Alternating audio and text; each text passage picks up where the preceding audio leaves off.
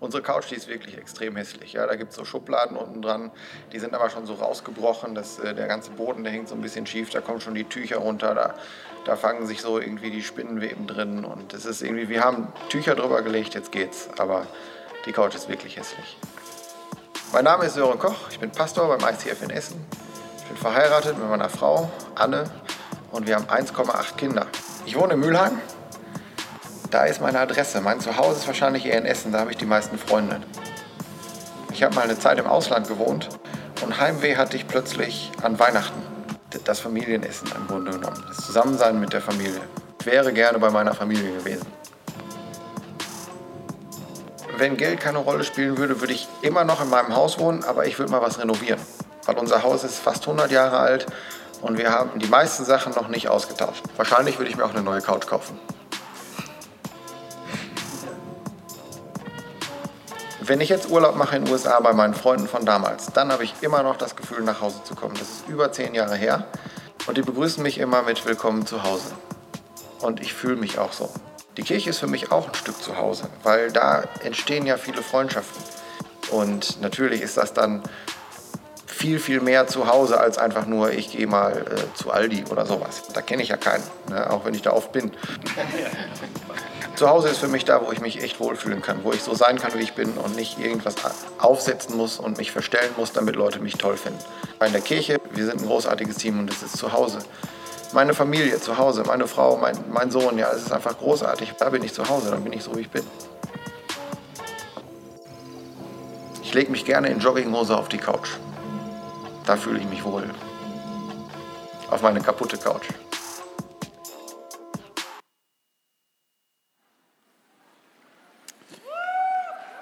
Hey, stellt euch vor, stellt euch vor, wir wären alle bei uns zu Hause im Garten und wir hätten ein Lagerfeuer und wir würden Geschichten erzählen.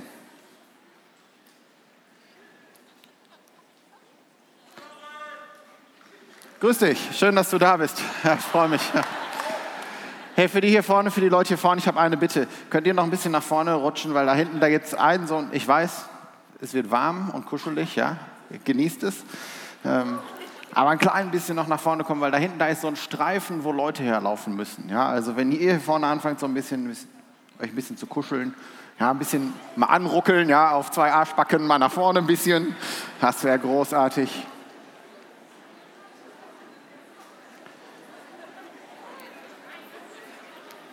Okay.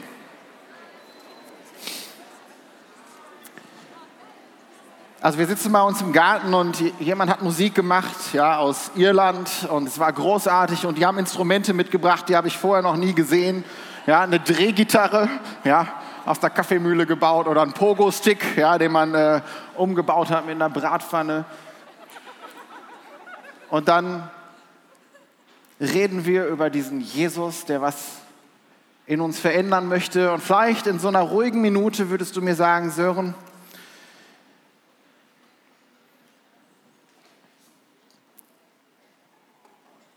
ich kann das nicht. Zehntausend Gründe habe ich maximal, warum ich nicht Jesus vertrauen möchte. Oder Lighthouse. Jesus, du bist mein Lighthouse. Und wenn du an Jesus denkst, gähnende Dunkelheit. Und du würdest mir sagen, Sören, worüber ihr da singt, diese Anbetung, ja, die machen geile Musik, aber inhaltlich komme ich da überhaupt nicht mit klar. Und du bist auf dieser Veranstaltung, weil die heiße Schnitte neben dir gefragt habt, ob du mitkommst. Und es ist großartig, dass du da bist scheinen sehr viele zu sein. Ja?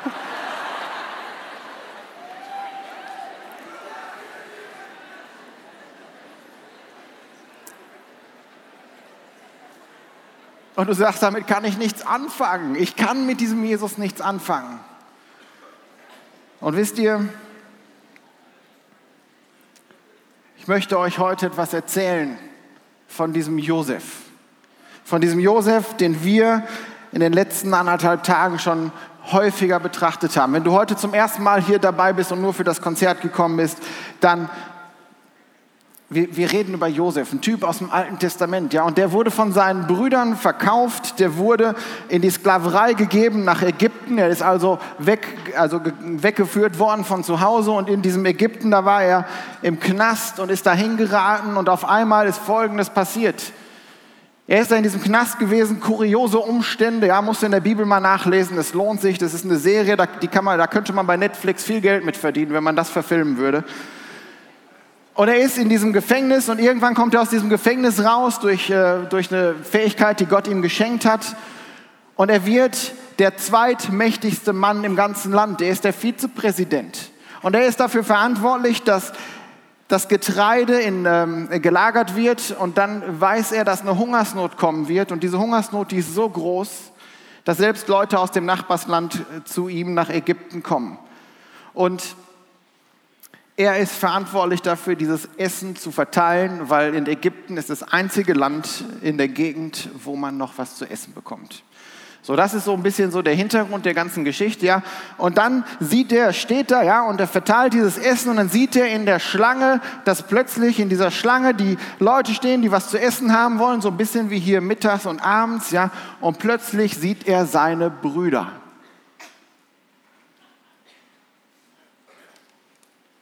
Und die Brüder, die erkennen ihn nicht. Und ich möchte heute die Geschichte aus der Sicht der Brüder erzählen und morgen aus der Sicht von Josef.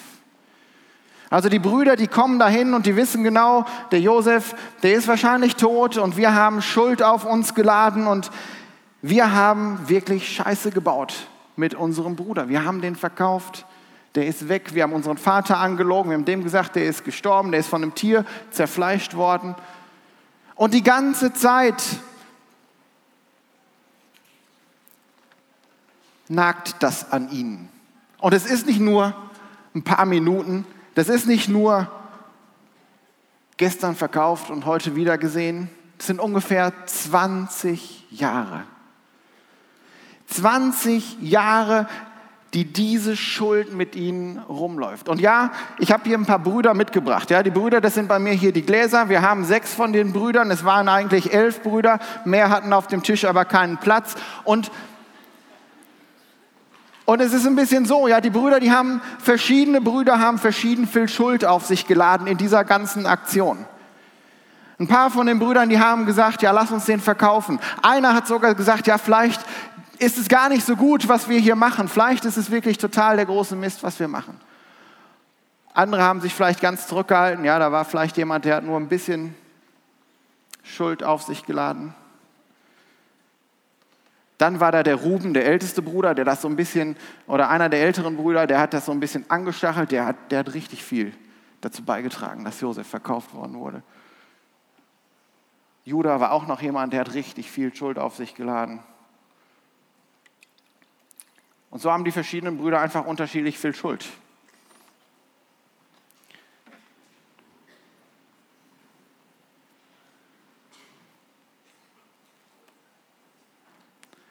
Wir sind auch so ein bisschen wie diese Brüder. Wir gehen so durchs Leben und ich muss keinem von euch erzählen, was in eurem Herzen los ist. Ich weiß, dass in mir Böses drin ist. Ich weiß, dass in mir Schuld drin ist.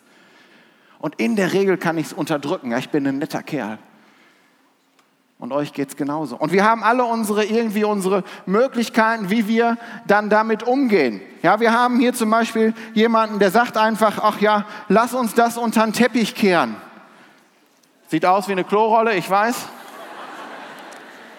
Ist aber ein Teppich. Oder wir sagen einfach, ach, da lassen wir ein bisschen Gras über die Sache wachsen. Dann geht das schon wieder weg. Die Zeit heilt alle Wunden. Einer von den Brüdern hat gesagt, dass wir verhungern müssen hier, dass wir kein Essen bekommen, ist Gottes Strafe. Schwamm drüber. Und die anderen sind doch auch scheiße.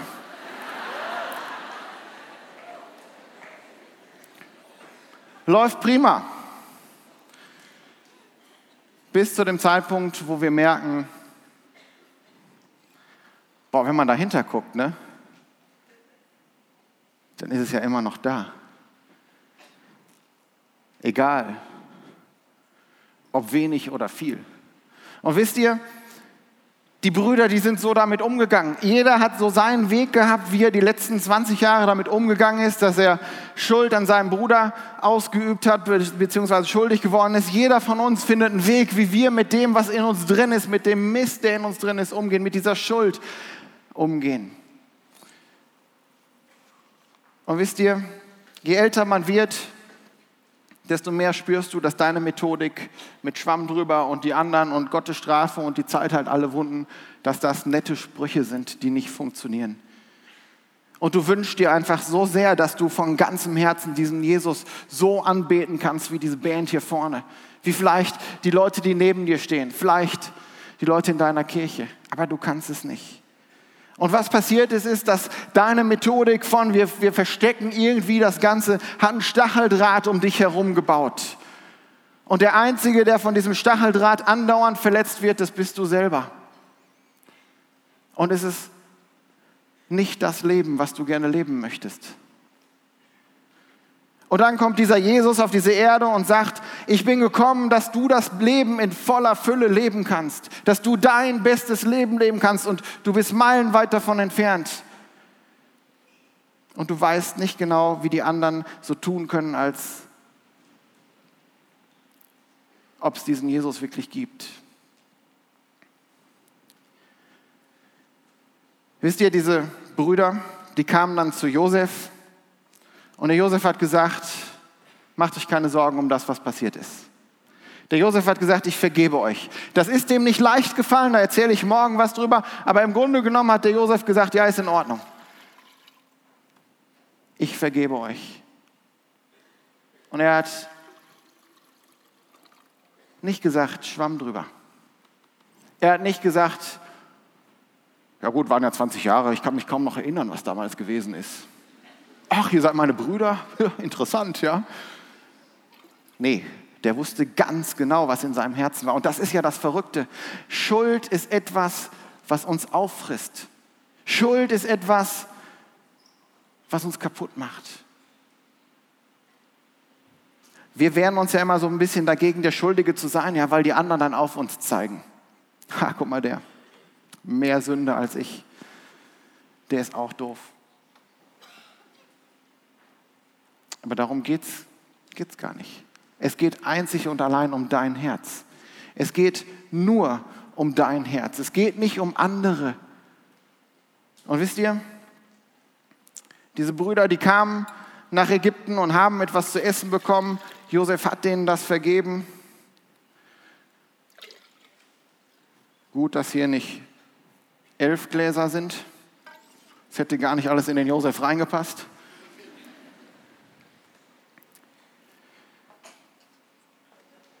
Und wisst ihr, so ähnlich wie das bei Josef ist, ist das bei Jesus. Dem Josef war es so wichtig, wieder eine Beziehung herzustellen zu seinen Brüdern, dass er gesagt hat, ich vergebe euch. Den Kampf, den der geführt hat, schauen wir uns morgen an. Bei Jesus ist es genau das Gleiche. Jesus hat gesagt, Schwamm drüber oder Gottes Strafe oder die Zeit, es ist mir total Wurst, es heilt überhaupt nicht, es wird nicht besser dadurch.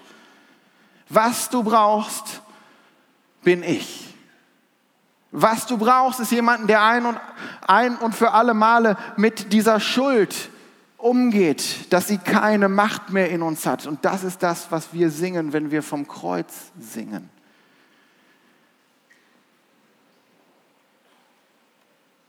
Und Jesus war es so unfassbar wichtig, dass wir ein, Freiheits-, ein Freiheitsleben führen. Jesus war es so unfassbar wichtig, dass dieser Zaun durchschnitten wird dass er sagt, ich kümmere mich darum. Für Gott ist Schuld so wichtig, dass er sagt, ich kann nicht einfach so tun, als wenn es nicht gewesen wäre, aber ich schicke Jesus und der wird das regeln. Schuld muss immer gerecht werden.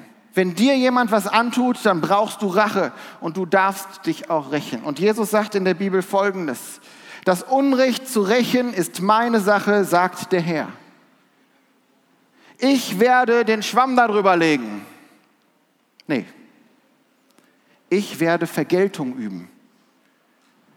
Für Gott ist es so unfassbar wichtig, dass Schuld vergeben ist und vergolten wird, dass dafür bezahlt wird, dass er sich nicht mit diesen Sachen zufrieden gibt, weil er weiß, dass das nicht funktioniert.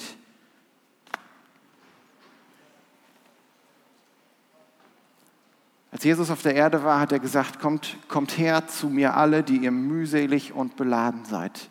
Und das ist das, was wir manchmal spüren. Wir können nicht mehr, wir wissen nicht mehr weiter.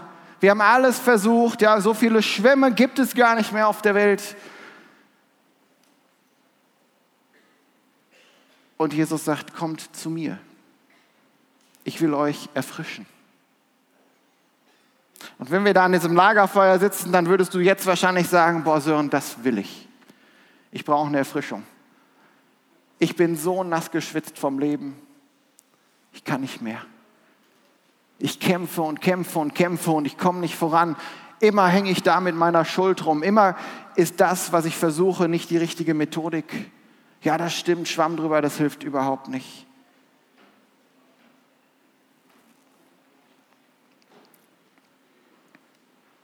Und Gott nimmt Schuld so ernst, dass er gesagt hat, jemand muss dafür bezahlen. Und er hat Jesus auf diese Erde geschickt und der ist für uns gestorben. Deswegen haben wir als Christen das Symbol eines Kreuzes. Das ist eigentlich ein total brutales Symbol, aber für uns ist es ein Symbol von Freiheit. Weil es bedeutet, dass wir ein freies Leben führen dürfen, weil wir nicht die Schuld in uns drin haben müssen. Und wir frommen Leute, wir verstehen das manchmal falsch. Wir frommen Leute, wir denken, Schuld ist dafür da, damit wir den anderen sagen können, was sie alles falsch gemacht haben. Guck doch hier, es steht doch in der Bibel, du bist ein Sünder. Und vielleicht hast du genau deswegen die Schnauze voll von diesem Frommsein. Weil die anderen in der Gemeinde immer da stehen und auf dich zeigen, nur weil deine Sünde offensichtlicher ist als ihre Sünde. Darum geht es Jesus überhaupt nicht. Jesus geht es darum, dass dein Herz frei ist. Jesus hat keinen Bock auf Menschen, die hier auf der Erde sind und sich so fühlen, als wären sie in einem Gefängnis. Weil Jesus hat gesagt, ich bin gekommen, um das beste Leben für jeden zu ermöglichen. Und das beste Leben bedeutet nicht, hinter einem Stacheldrahtzaun von Schuld zu verbringen, sondern es bedeutet, frei zu sein.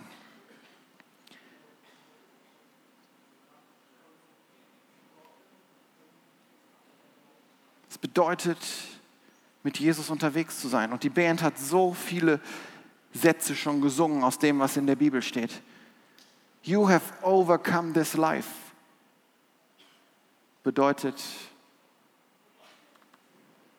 du hast Freiheit geschenkt.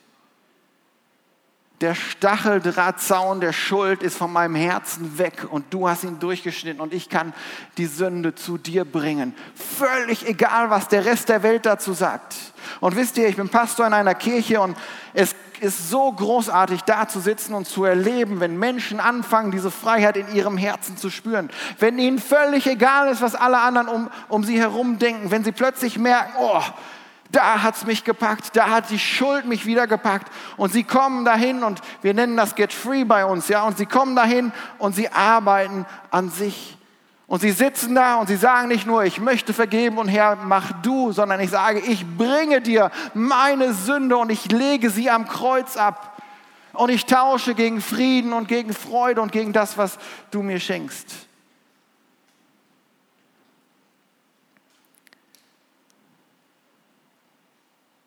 Und stellt sich heraus, dass in dieser Josef-Geschichte Josef plötzlich derjenige ist, der seine komplette Familie rettet. Der das komplette Land Israel, die komplette Nation, die aus dieser Familie entstanden ist, vor dem Hungertod bewahrt.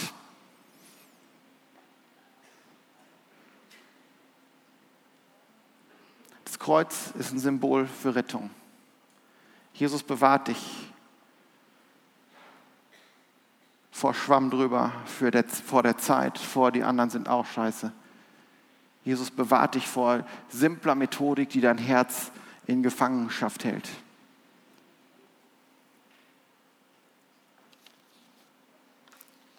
Gott hat Josef eingesetzt, um seine Familie zu retten, um sein Land, seine Nation zu retten. Und Gott hat Jesus auf diese Erde geschickt, um dich zu retten. Um dich zu retten vor dir selber. Um dich zu retten vor irgendwelchen blöden Methodiken. Und wisst ihr,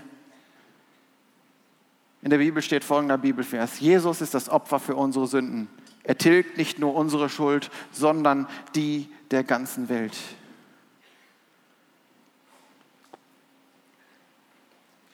Manchmal beten wir ja, Herr, kannst du mir das bitte vergeben?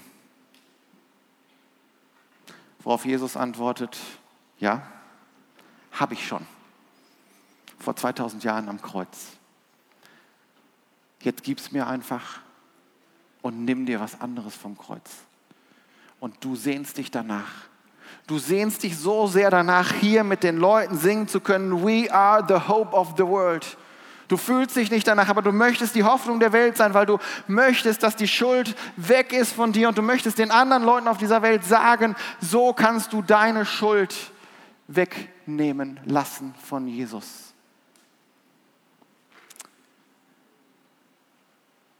Vielleicht denkst du wie die Brüder von Josef. Du, dieser Jesus, der ist tot. Vielleicht seit Jahrzehnten denkst du das. Dieser Jesus ist tot.